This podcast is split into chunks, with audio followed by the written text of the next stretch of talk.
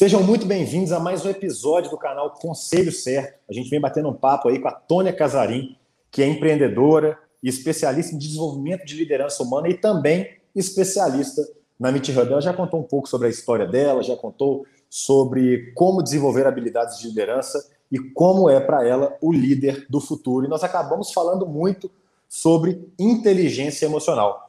A Tônia está aqui com a gente mais uma vez. Vou colocar ela aqui com a gente na tela. Tônia, sobre inteligência emocional. O que é e como desenvolver inteligência emocional?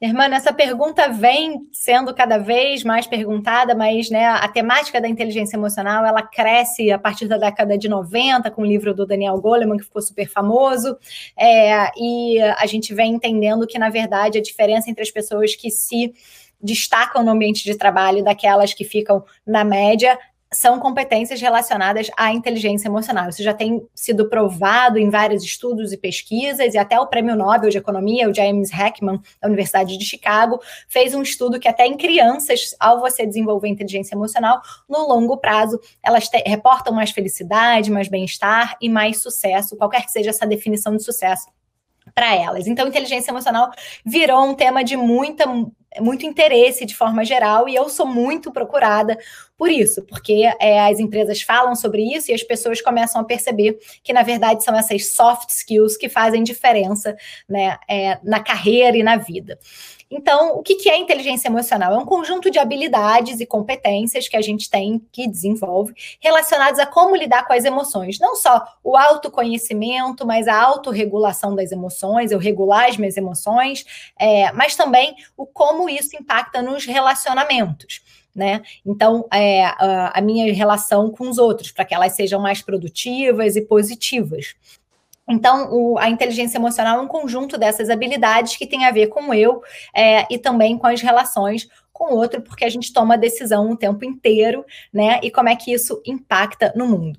É, então, eu gosto sempre de dar um exemplo de que um momento em que falta inteligência emocional, né? Uma vez eu fui no programa da Fátima Bernardes, Encontro, e aí ela perguntou assim, Tônia, eu vou aqui na, na plateia, eu vou perguntar um caso aqui de uma pessoa em que faltou inteligência emocional. Então ela foi lá na plateia e a pessoa falou, ela falou, ah, então me conta o que, que aconteceu. Aí a senhora falou o seguinte, sabe o que, que é? Eu tinha falado com o meu chefe, ele só falava comigo com o dedo assim na minha cara. Ele falava com o dedo na minha cara, eu já tinha falado para ele, não fala com o dedo na minha cara que eu não gosto. Aí a Fátima Bernardes falou assim, ah, é? E aí, o que, que aconteceu? Aí, o próximo dia ele foi lá, falou com o dedo na minha cara, eu peguei o dedo e quebrei o dedo dele. Aí eu falei, meu Deus, né? Obviamente, esse é um caso extremo, né, irmão, em que faltou inteligência emocional e, obviamente, o resultado foi que ela foi demitida. Né? Aquilo me deixou. Esse exemplo, para mim, é o exemplo clássico. Então, a gente mesmo tem essa falta de inteligência emocional na nossa vida, em que a gente acaba sendo mais grosseiro com uma pessoa, né? Não quebra o dedo do chefe, mas a gente é, é grosseiro, responde de um jeito, ou escreve um e-mail de um jeito que depois a gente se arrepende.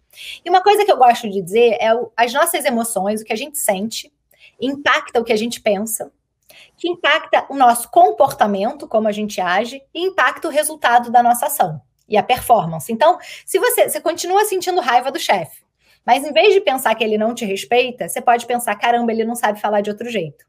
Ao invés de quebrar o dedo dele, eu só vou falar com ele, sei lá, por telefone. Né? Porque aí ele não chega perto de mim. Eu tô por telefone, ele não tem como botar o dedo né, na minha cara. E aí o resultado da ação não é que você vai ser demitido, você vai ter uma performance melhor, você vai performar melhor no trabalho. Né? Então, eu gosto de dar esse exemplo extremo para mostrar para as pessoas que esse é um processo que a gente pode mexer em vários aspectos. Né?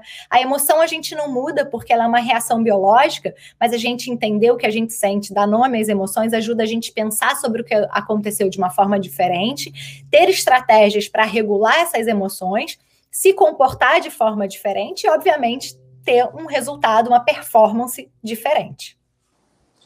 Então, assim, pelo que eu entendi, eu queria saber se é isso mesmo. Talvez o primeiro passo é a gente entender o que a gente está sentindo. Seria isso? Perfeito. A gente saber dar nome ao que a gente sente, entender o que a gente está sentindo. E olha que interessante, as pesquisas falam que a gente, a média do adulto é saber nomear quatro emoções só. É, quando a gente sabe que tem um monte de emoções, até no livro tem Monstros na Barriga, que eu escrevi, que é um livro infantil, mas eu brinco que ele é infantil para todas as idades, até 100 anos. Crianças até 100 anos podem ler o livro. Só no primeiro livro eu já apresento oito emoções. Então, o próprio vocabulário emocional que a gente tem ajuda a gente a expressar melhor o que a gente sente, e isso já é uma forma de você regular as emoções. Então, por exemplo, vou dar um exemplo: quando a gente está com muita, muita raiva, é, a gente tende a ser muito grosseiro, agressivo, né? Bater e usar né, uma, a, a, raiva é uma emoção muito intensa, mas se você que simplesmente falar, olha, eu tô com muita raiva, só o fato de você falar isso já diminui a intensidade da raiva. Então, é, esse é um, é um primeiro passo para a gente desenvolver a inteligência emocional. Sensacional. Muito legal essa ideia do demonstrar, né? Estou com muita. Você fala falar que estou com muita raiva para você mesmo ou para o outro? Pode ser para você mesmo ou para o outro. É, às vezes você precisa falar, estou com muita raiva, acho melhor é, a gente conversar em outro Exatamente. Eu, eu acho que o expressar isso para o outro pode ser uma forma até de gerar empatia do outro lado, né? Com, com você, já que a gente já falou tanto de, de empatia aqui. E eu, antes de você perguntar, você já deu uma dica, né? Mas eu queria saber se você tem mais algum ponto assim. Beleza, reconheci que eu estou com aquele sentimento. É, geralmente, vamos falar aqui de sentimentos ruins, né? De raiva, de ódio e etc, etc. É, qual a dica que você dá para assim, cara, tô com raiva? A primeira que você deu foi expressa que você tá com raiva, fala para o outro ou para você mesmo. Mas tem alguma outra dica assim, pô, respira, pô, fecha o olho, pô, faz uma meditação, enfim. Tem alguma dica, tipo, na hora H, na hora que o bicho pegou, que essa pessoa, que a gente pode fazer? Claro, hermano, é, você falou de emoções ruins, né? Uma coisa que eu sempre digo, as emoções elas existem para te ajudar de alguma forma, né? Se a gente não tivesse medo, por exemplo, que é considerado uma emoção ruim, a gente não teria sobrevivido como raça humana até agora. O medo ajuda a gente a se proteger, a ter estratégia de proteção. Então, eu chamo de emoções difíceis, né? Difíceis de lidar. Então, primeiro, realmente, é você dar nome ao que você sente para você ou para o outro. É, as emoções difíceis, se você respirar fundo, né? É, ajuda já a baixar a intensidade. Mas a outra dica também é você pensar diferente sobre aquilo, né? O que, que, causou aquilo? Qual foi o gatilho que causou aquela raiva? Então, vamos supor que foi você, irmão, que você tenha me interrompido por alguma coisa aqui na nossa conversa e eu fiquei com raiva.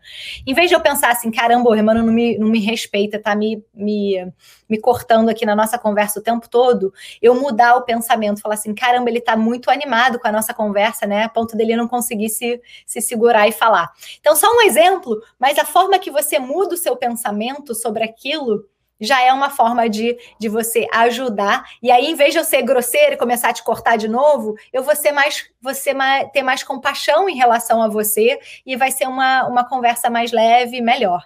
Então, mudar o pensamento também é outra dica. É, e aí, quem fizer mentoria comigo, a gente vai transformar os seus padrões de comportamento emocionais para você lidar melhor com as emoções.